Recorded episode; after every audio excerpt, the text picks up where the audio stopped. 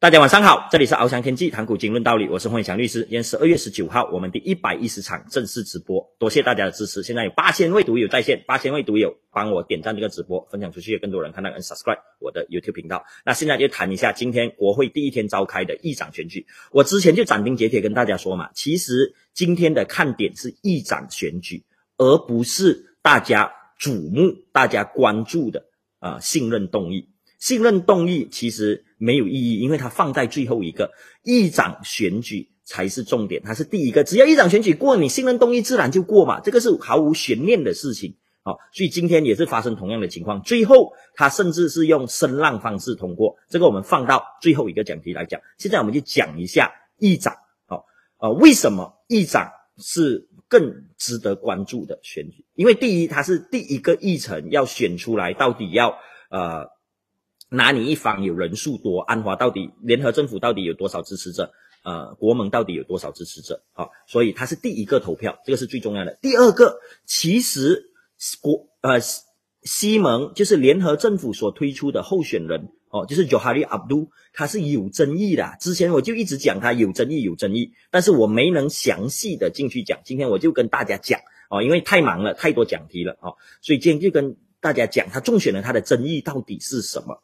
然后国盟他当时派他今天所派出的候选人，其实在乌统里面是蛮有声望的，当过内政部长啊，哦，当过内政部长的乌统资深议员啊，所以这个人能不能拿到乌统的选票，会不会让乌统跑票，这个是今天的看点。但很明显没有跑票啦，有跑一票。呃，据说是迟到，但是我觉得呃不会那么简单啦，哈，它有一点指标意义在，因为她是呃达伊麻木的女儿，哦，达伊麻木的女儿，而且第一天开国会你就迟到，国国会没有很早开哈，今天开始投票是十点半左右的时候哈，十点以后才开始进行的，然后你跟我讲这个叫太早，像你适合做国会议员嘛，哦，所以嗯说迟到也是说不过去的，然后它有指标意义啊，它是呃沙拉瓦州元首的女儿，哦。所以啊，我们放到最后一个讲呃信任动议这些的时候才讲。我们先讲一下九哈利的争议是什么？第一，他没有法律背景。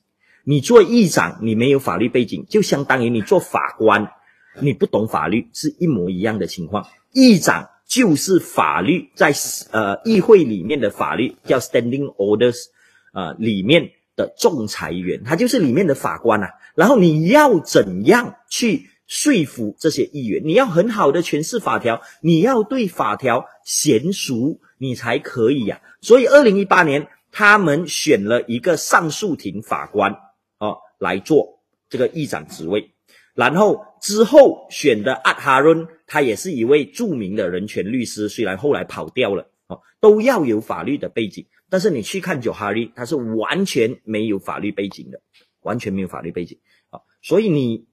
要怎样叫一个没有法律背景的人来胜任这个职位啊？这是不对的哈！而且九哈利到现在还没有辞公正党的的党员职，这是不应该的事情哦。你做了议长，你就应该保持中立，就算表面上的中立，你都要做出来。你不能是任何一个政党的党党员，这是西敏市议会的传统。我希望他会辞职，我不知道他辞职了吗？反正刚才直播之前，我看新闻并没有看到他辞职哦。其实他第一个宣布的应该宣布的事情就是我辞去公正党党员的职位，但是他没有哦，所以他没有法律背景，他对。西敏市议会制度的了解看起来也不深。你说他要怎样胜任这个我国三权分立、立法权里面最重要的职位？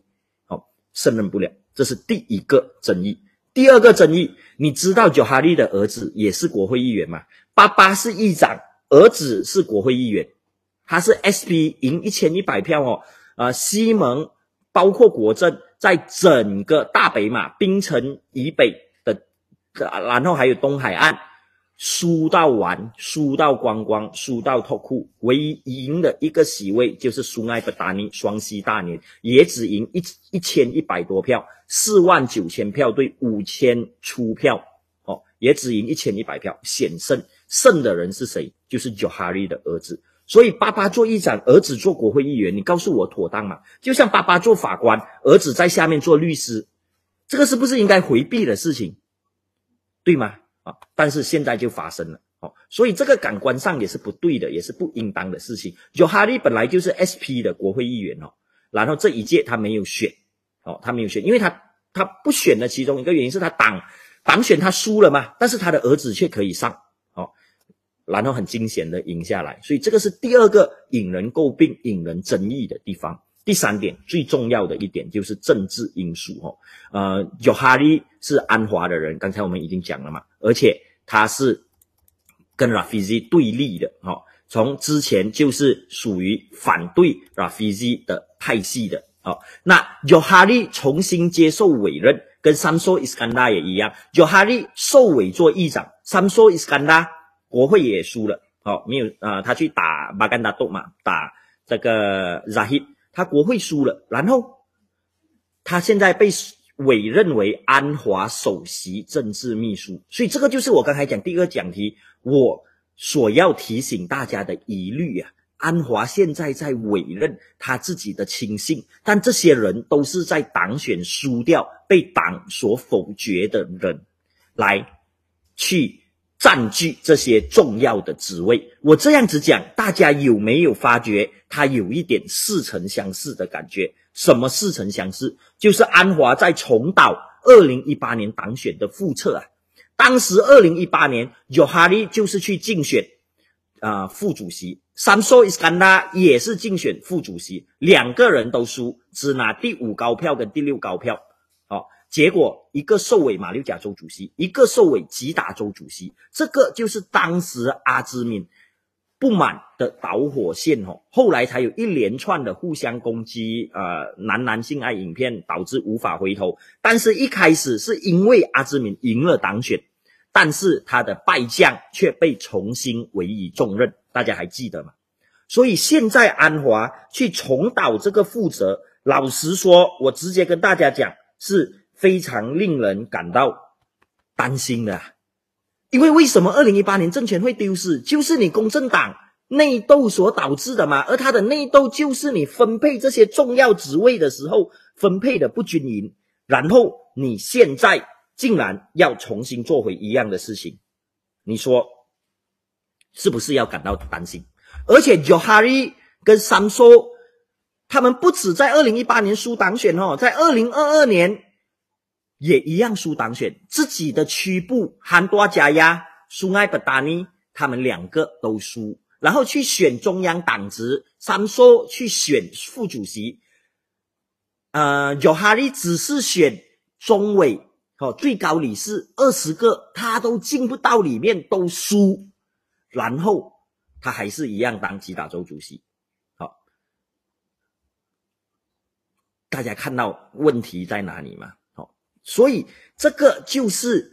我之前忧心的事情，当时没有发生，我还称称赞安华。我有一说一，该称赞就称赞。我说安华的门夹头终于松了，但是不应该一个人兼任太多的主席职位，像 Rafizi 啊三个州主席，然后 Nuriza 两个州主席，吉打他兼任州主席嘛，然后呃还有好几位啦，纳纳兹米也是兼任，呃阿米努丁 Johor 的也是兼任。所以这种事情是不应该发生的，但是都发生了，啊，所以，呃，你不要重新委任这些人是对的，但是你不应该给他们太，呃，一个人重掌太多的职位，哈，这个是错误的事情，啊，所以现在我们看到有哈利当上了议长，Samso Iskandar 做安华的首席政治秘书。还有曾明凯也被委任为政治秘书，但是曾明凯其实是无党无派的，他比较像独行侠，所以他还 OK。但是 Samso 跟 Johari 完全是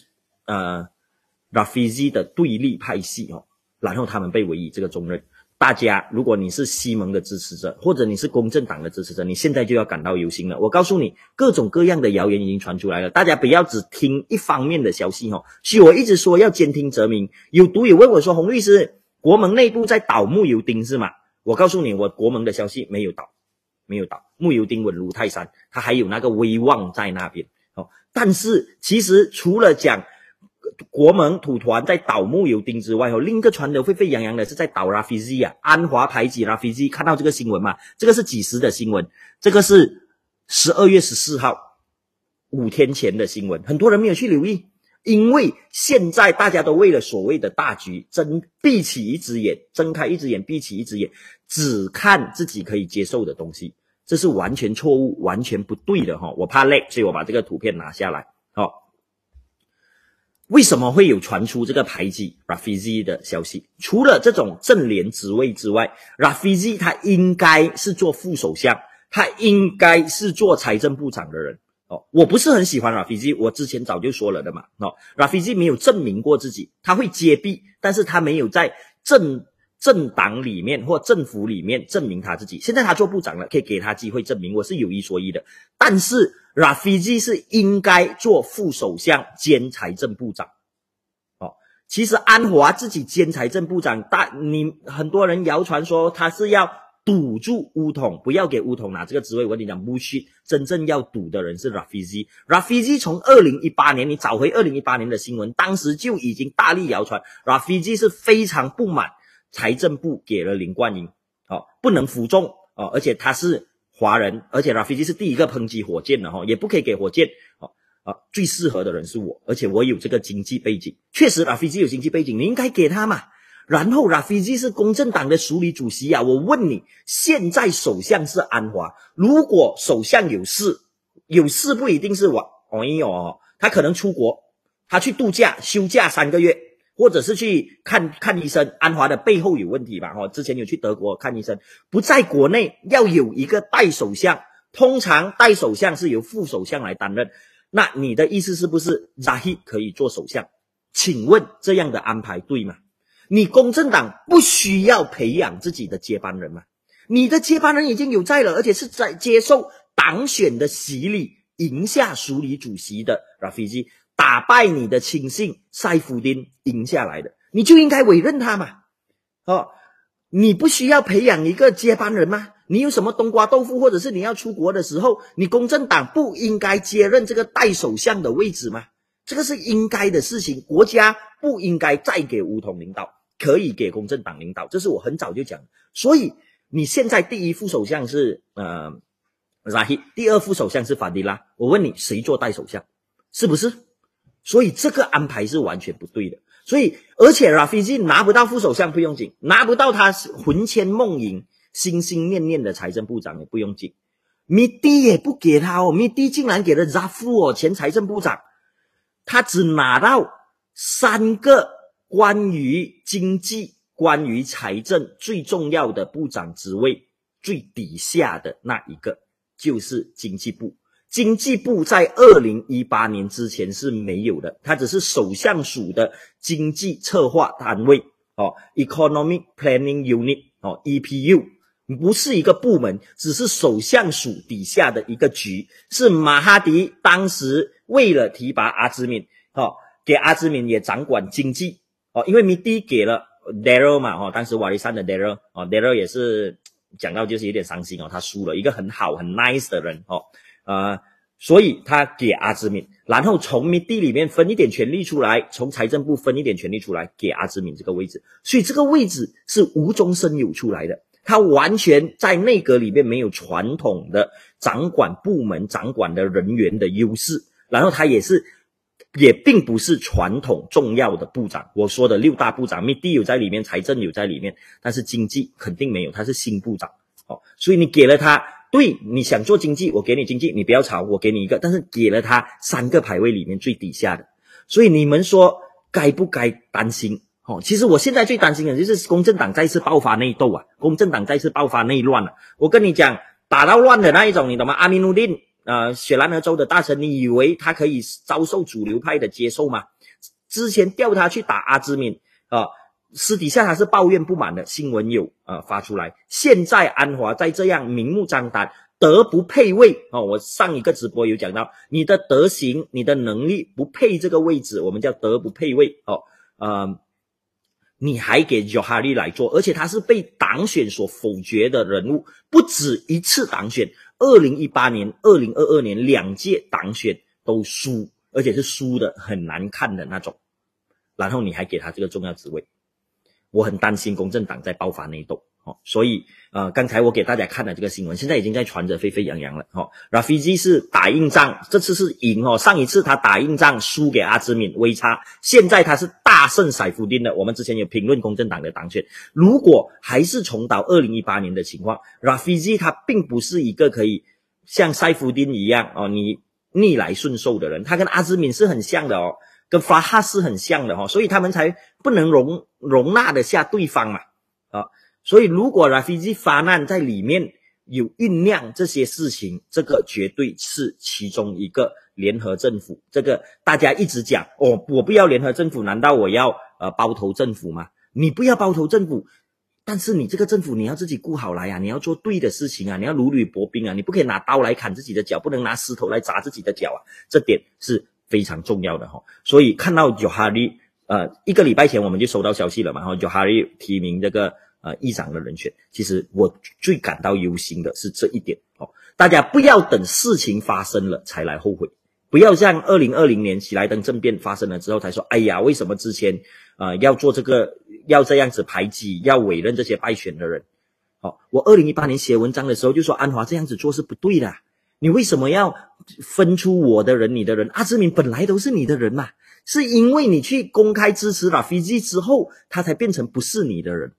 哦，所以这一点要搞得很清楚，这个也是安华现在对待乌统必须要有的态度。你不要认为 ZA 是你的人，Hishamuddin 不是你的人，沙比里不是你的人，你这样子想是错的，因为你完全不用把注筹码压在 Zahi 身上嘛，你压在乌统就可以了。为什么你要压在 Zahi 身上？当选 Zahi 输，我们换另一个人做副首相。哦，我跟扎希，我不需要压在他身上，我不需要把他绑在一起，必须要有这样子的态度，你才能立于不败之地。政治人物，包括希沙穆丁他们，跟你讲的都是利益而已，所以只要利益分配的当，他们绝对是不会离你而去的。所以不要把扎希当做是盟友，这是我一直讲的。同样的，你在党内也不要分出你的人，我的人，本来全部都是你的人。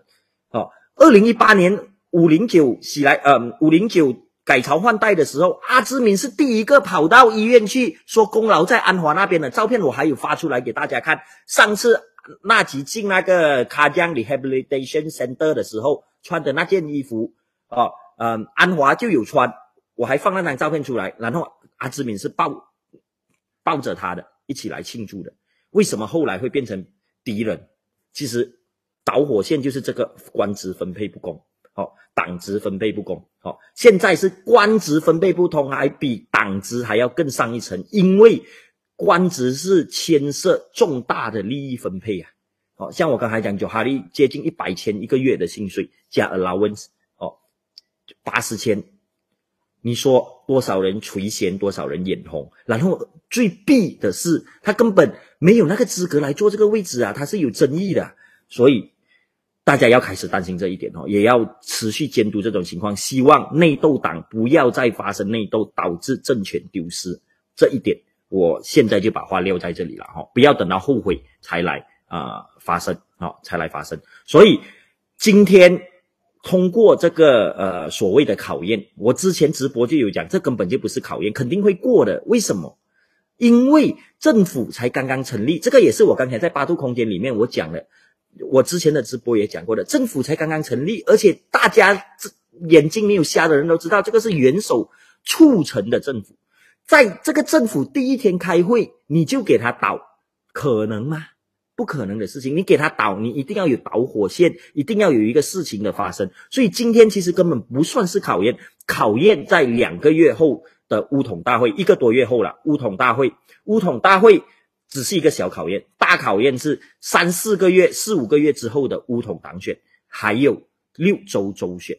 好，所以这个政府没有蜜月期，不要认为自己有三个月，人民会给你三个月，没有。你现在是处于劣势，因为有一个神之手在后面拉着你，你才异军突起，以更差的成绩来执政。你更应该要如履薄冰啊，千万不要做错事情啊。哦，千万不要走错棋，把这个神之手帮到你出面了，你把他的手推开，哦，不要让这样的事情发生。所以你马上要 deliver，你接下来可以赢周选的唯一契机，其实就是搞好经济，让人民感受得到的经济，不是数字上的经济而已。哦，这点非常的重要，而且你的时间不多，因为接下来三四个月就会有周选了。哦，如果你周选惨败大败，这些政党他们也要为自己的未来思考啊，为自己的未来思考。就像二零一九年单中 BI 补选。西蒙大败之后，这促成了二零二零年的喜来登政变是一模一样的情况的哦，所以千万不要下错棋哦，马上要 deliver，拜托把经济搞好，这是第一点。第二点，乌统你绝对不能下注一方啊，你全部人你都要拉拢啊。但是内阁的安排很明显，他是下注在扎希身上哦，所以这个是完全错误的事情。希望这一点可以马上纠正，马上修改过来。哦，你一定要去拉拢沙比利，你一定要去拉拢希沙穆丁，你不需要下注任何一方。哦，这点一定要搞清楚。哦，而且 Zahid 他现在是狗急跳墙的情况哦，你看已经开除安瓦穆萨，甚至讲要动议啊投二号的位置不能够竞选，这个很明显就是为了自己了嘛。哦，乌统败得这么惨，西马一百零多个席位，你才赢二十个席位。好，你竟然跟我说党。高职两个不用竞选，所以我一直说纳吉是贵族，所以他有那种呃绅士风度，这个是真的。我骂纳吉骂得很凶，但是他有这种绅士风度。他当时马上就辞职，其实他要撑下去，他要做下去。你看后来的波斯库旋风，谁可以拉倒他？没有人可以拉倒他。哦，沙比利敢拉倒他吗？伊沙姆丁敢公开反他吗？哦，没有。但是他自己选择辞职，所以这个我们要给呃。那几个站，但扎希很明显不是这种人啊，很早就讲他是流氓，他现在是副首相，我还一样讲他是流氓。他之前有一个案子，大家去找新闻哦，打人的，搞到上法庭，好，这个不是我乱讲的，我有一说一，搞到上法庭打人，因为女儿的事情，大家可以去找这些新闻啊。所以这两个方向，两个立场一定要摆正摆对，不然。这个政府讲真的如履薄冰，非常的危险哈。那至于今天国会的看点，下一个讲题才讲哦，下一个讲题才讲啊。等一下我会分成几大看点来讲了哦，啊，就是我们专门讲今天国会召开第一天的情况，全面分析。那第三个讲题就讲到这里好啊。